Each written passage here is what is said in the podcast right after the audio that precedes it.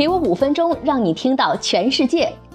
早上好，今天是二零一六年八月三号，星期三，欢迎走进五分钟听世界，一起来关注昨夜今晨全球 news top ten。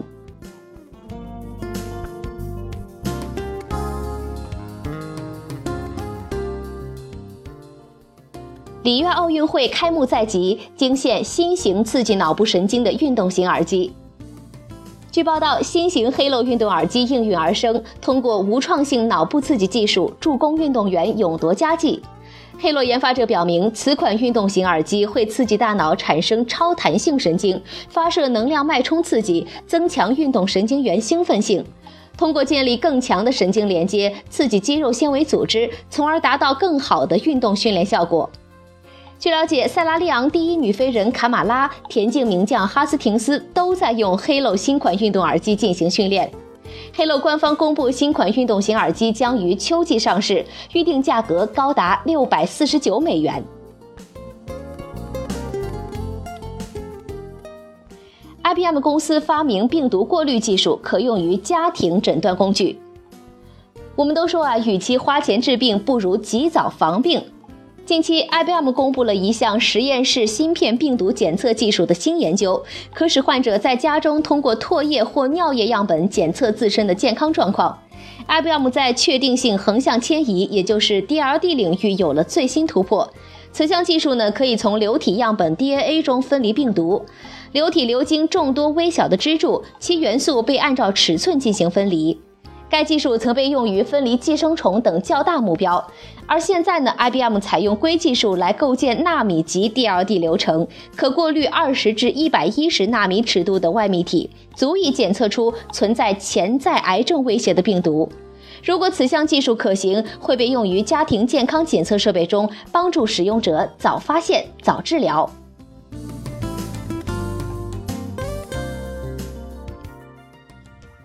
传统赌场游戏魅力减弱，电竞游戏异军突起。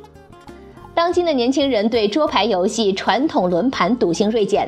拉斯维加斯传统赌场为吸引千禧一代，转型为电竞城。墨尔本巫婆游戏公司几年前发明了弹射大王电竞游戏。总经理维瑟表示，弹射大王的最初创意是通过虚拟弹射器进攻城堡。如果进攻成功，则会收获真实世界的奖金。此款游戏的亮点就在于场面恢宏、场景多变以及高端的画质体验。巫婆游戏团队目前正在开发一款以拉斯维加斯为依托的大型赌场电竞游戏。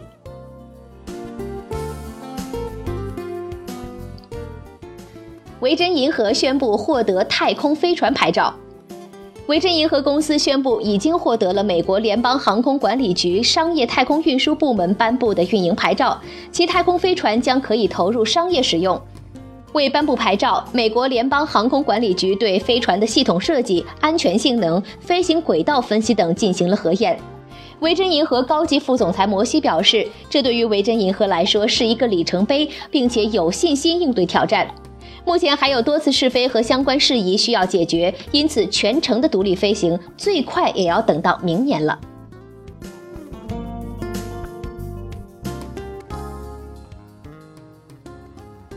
有点恐怖，这个机器人能够通过神经网络自己做出动作。仿生机器人 Alter 来自日本，凭借一个搭载四十二个气压传动装置的神经网络，它能够自己创建自己的动作模式。根据影科技，也就是一个流行科技网络博客的介绍说啊，奥特的身体动作和姿势会受到噪音、温度、湿度与人类距离等环境因素的影响。比如说，如果房间很冷，它就会通过颤抖表现出感觉到寒冷。奥特也会唱歌，但是发出的声音更像是一段背景音，而并非真正的歌曲。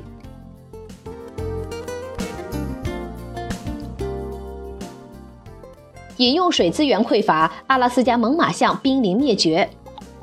科学家表示，由于饮用水资源的匮乏，珍稀物种猛犸象很可能濒临灭绝。淡水资源匮乏的原因，一是海平面上升，二是气候干燥少雨。猛犸象五千六百多年前就生活在阿拉斯加圣保罗群岛了。一七八七年，人类闯入该岛，持续加剧的人类活动对猛犸象物种造成严重威胁。而有科学研究称，猛犸象身形庞大、践踏植被，大量聚集于水源附近，也加速了自身的灭绝。在这里呢，五分钟听世界也呼吁各位保护环境、珍惜水资源，人人有责。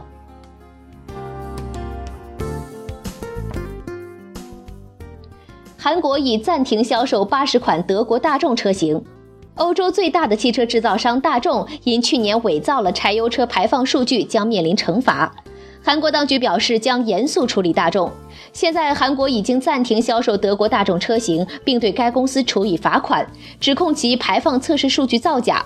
环境部表示，除去去年已经征收的一百四十亿韩元罚款之外，大众汽车还将面临一百七十八亿韩元（折合一千六百万美元、一千二百万英镑）的罚款。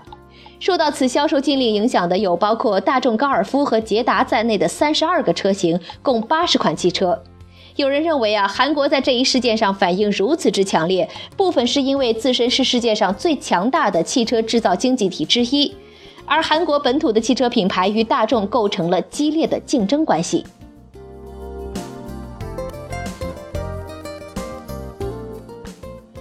脱欧导致英国建筑业发展疲弱。一项调查表示，建筑业活动在七月份再次下跌，明显丧失了二零一六年二季度以来的动力。建筑业采购经理人指数上月跌至四十五点九，略低于六月水平，而该指数低于五十，即表明该行业出现衰退。最新数据显示，建筑业产量二零零九年六月以来以最快的速度萎缩。脱欧公投的确是导致七月商业活动削弱的重要因素，尤其是商业建筑。建筑业是脱欧公投以来受挫最严重的行业，持续攀升的不确定性将使这一行业的投资急剧下降。至少在短期，英国建筑业的阵痛无法避免。FCA 希望2019年成为 PPI 索赔期限。FCA 表示，对不当销售索赔设置期限将会给问题的解决带来一个有序的结论。有官员表示，如果消费者认为自己应该因不当销售获得保护及保险赔偿，应在2019年6月前发出索赔要求。金融行为监管局昨天上午表示，索赔期限的确定将为丑闻带来一个有序的结论。截至目前，公司已经支付了四百亿英镑的赔偿金、利息以及管理费。这一举动在受到银行欢迎的同时，却也有索赔公司警告说，将对 FCA 设置截止日期的任何做法将通过法律途径进行解决。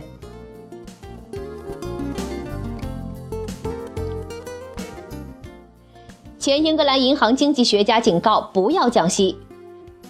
本周，英格兰银行降息的压力越来越大。该银行的九名政策制定者均希望将利率降低四分之一，降至百分之零点二五，作为本周四整套措施的一部分。前英格兰银行利率分析家警告说，降息弊大于利。货币政策委员会在本周会议召开前，压力将会越来越大。Dame Kickback 在二零一零年前曾为九年的 MPC 成员，认为以进一步降息来应对英国退欧投票是个严重错误，因为它无法促进家庭或者企业支出。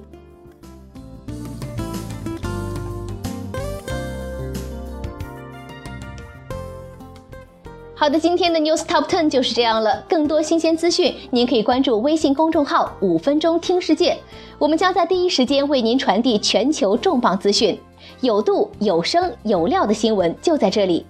感谢您的清晨陪伴，再会。